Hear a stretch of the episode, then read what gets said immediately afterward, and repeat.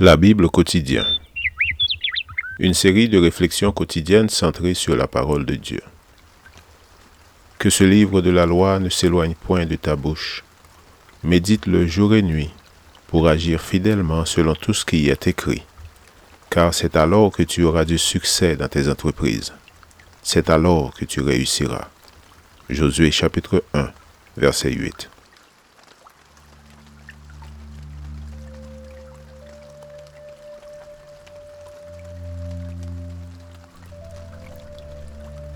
Aujourd'hui, le 26 août, moi je ne suis que prière. En échange de mon amour, on me traite en ennemi, et moi je ne suis que prière. Somme 109, verset 4, version rabbinat français.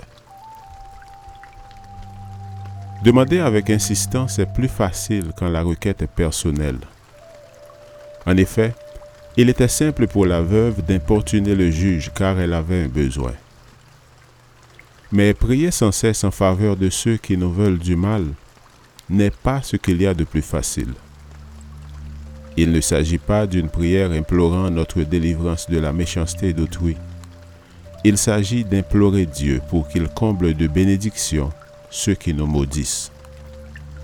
Bien souvent, l'auteur de ce genre de prière n'a d'autre motif que son désir d'être délivré de ceux qui lui veulent du mal et de voir prendre fin leur campagne dévastatrice. Nous lisons dans d'autres traductions de la Bible, Pour prix de mon amitié, ils m'ont accusé, alors que je prie pour eux. Version du semeur. Bien que je les aime, ils s'opposent à moi. Moi, je recours à la prière. Nouvelle Bible second.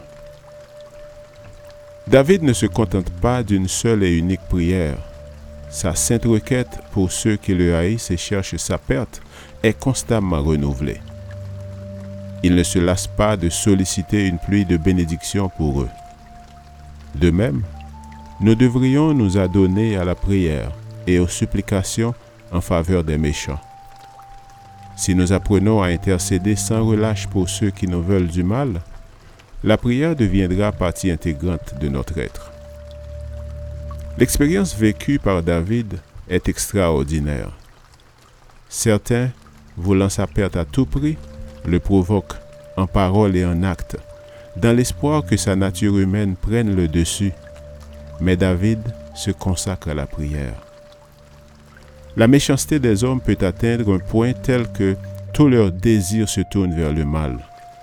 Le mensonge et la calomnie sont les armes de prédilection de Satan, tandis que les enfants de Dieu se consacrent à la prière.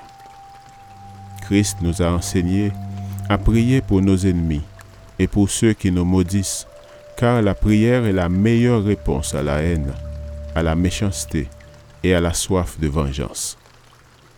L'ennemi nous pousse à rendre œil pour œil et dent pour dent, alors que le Christ nous enseigne à présenter l'autre jour. En s'affirmant homme de prière, David ne se contente pas de formuler pour la énième fois sa phrase préférée, ni un bref Seigneur occupe-toi d'eux. Mais il fait monter vers le ciel une prière anxieuse pour le besoin de ceux qui lui veulent du mal. La prière occasionnelle peut s'avérer inutile, sans effet, car sans substance. La prière pour le bien de ceux qui nous maudissent doit venir du cœur. Elle ne doit pas être inspirée par le désir de faire appel à la puissance du Seigneur en vue d'une vengeance personnelle. Le malheur du méchant ne doit pas faire le bonheur du chrétien authentique. Amen. Lecture de la Bible pour aujourd'hui dans l'Ancien Testament, les psaumes 107 à 109. Et dans le Nouveau Testament, Matthieu chapitre 22. Merci d'avoir écouté. Je vous souhaite de passer une excellente journée avec Jésus. À la prochaine